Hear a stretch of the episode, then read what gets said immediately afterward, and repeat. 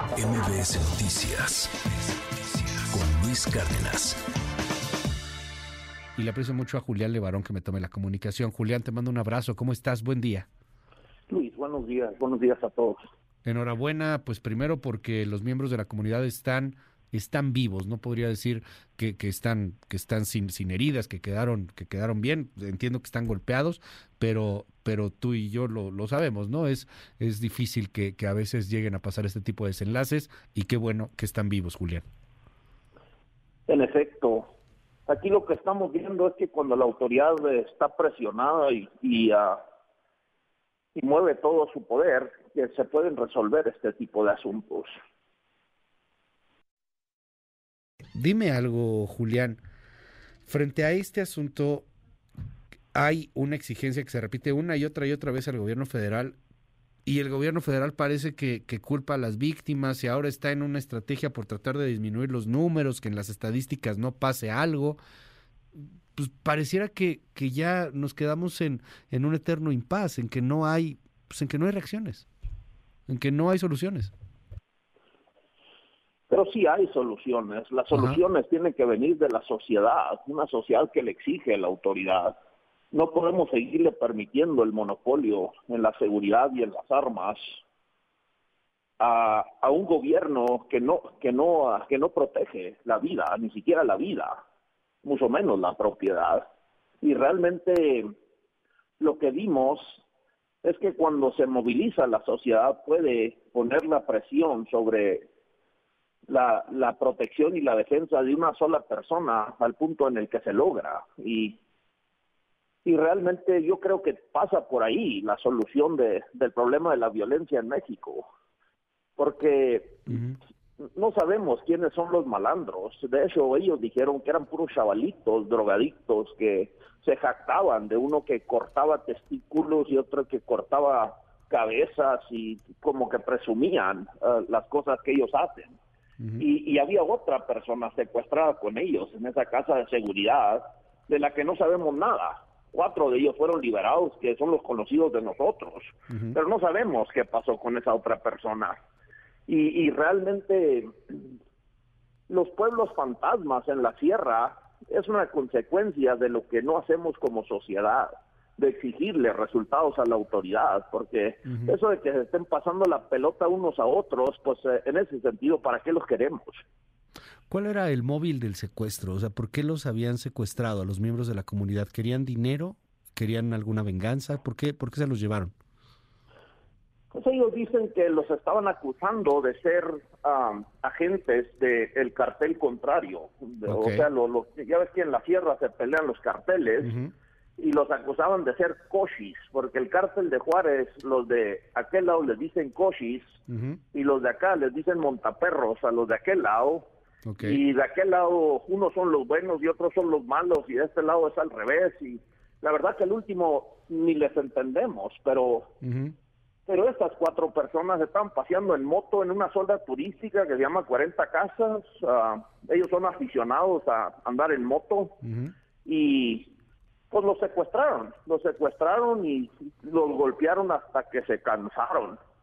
Y, y bueno, gracias a Dios que están vivos, pero aquí lo que vemos es que, que la sociedad tiene que tomar riendas en el asunto.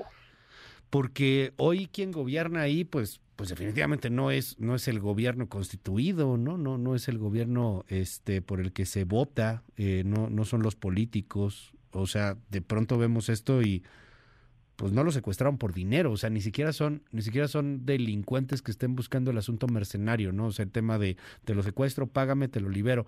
No, ellos quieren imponer su justicia. Aquí solamente manda tal cártel, de los cochis o el de los montaperros, y, y de allí no nos salimos, y, y, de aquí vamos a ver cómo, cómo le hacemos, si yo gobierno, y yo pongo castigos, y yo pongo impuestos, y yo pongo todo, pues es un estado fallido, es un estado rebasado.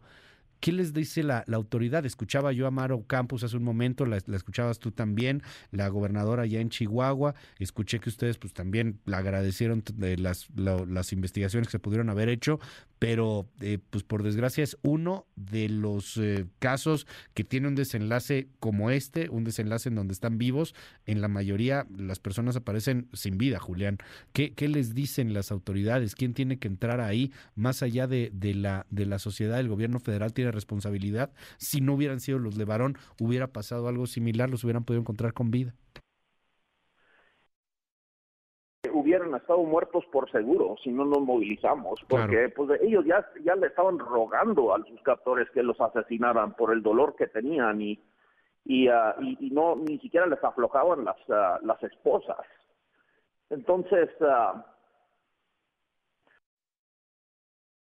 que, que fueron muchas autoridades los que participaron. De hecho, uh, Miguel Ángel Urrutia de la Secretaría de Seguridad Pública Federal hizo todo por ayudarnos a que fueran liberados. Y también el Estado se movió.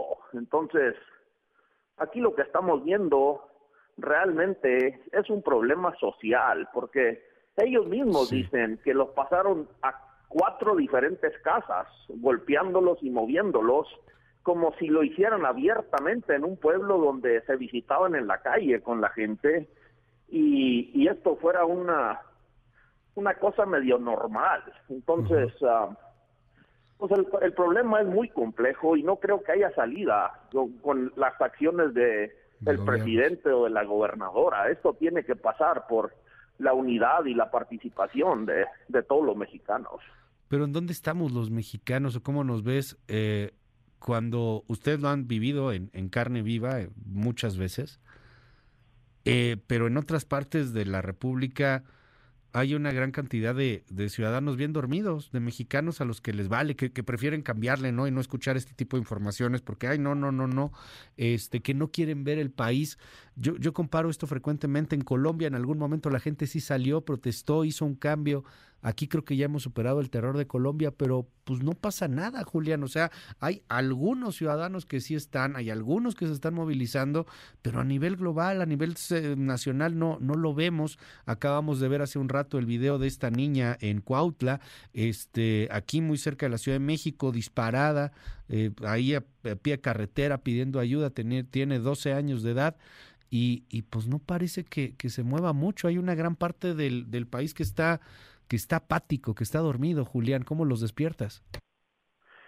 Pues yo creo que la apatía realmente es el miedo de tener miedo, pero, pero ah, yo creo que hay una fuerza y una nobleza en México en el que cuando se disminuye muy poco el miedo, vamos a ver que todo el país se levanta como un león y cuando le agarramos la onda de exigirle, pues no sabemos quiénes son los malandros, pero sabemos exactamente quién es el responsable de la autoridad, quién tiene el monopolio, y a ellos les tenemos que exigir o, o, quitarles el poder que tienen, porque no podemos seguirles permitiendo eh, todo este poder y que y que no que no nos puedan proteger ni defender y que nos exijan ser ser víctimas de uh, de estos delincuentes que no tienen conciencia y que se estén echando la pelotita entre unos y otros como si eso nos importara a lo que estamos sufriendo.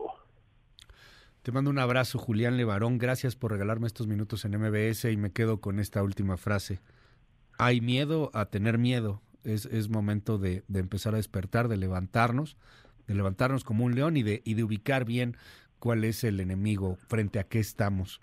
Y, y, creo que una vez que nos levantemos, al gobierno se le exige de esa manera, pues tener que actuar, tener que participar dejar de hacerse tonto o dejar de ser pendejo, como dice la misma gobernadora, ¿no? Yo los bendiga a todos, Luis. Qué gusto de saludarte. MBS Noticias con Luis Cárdenas.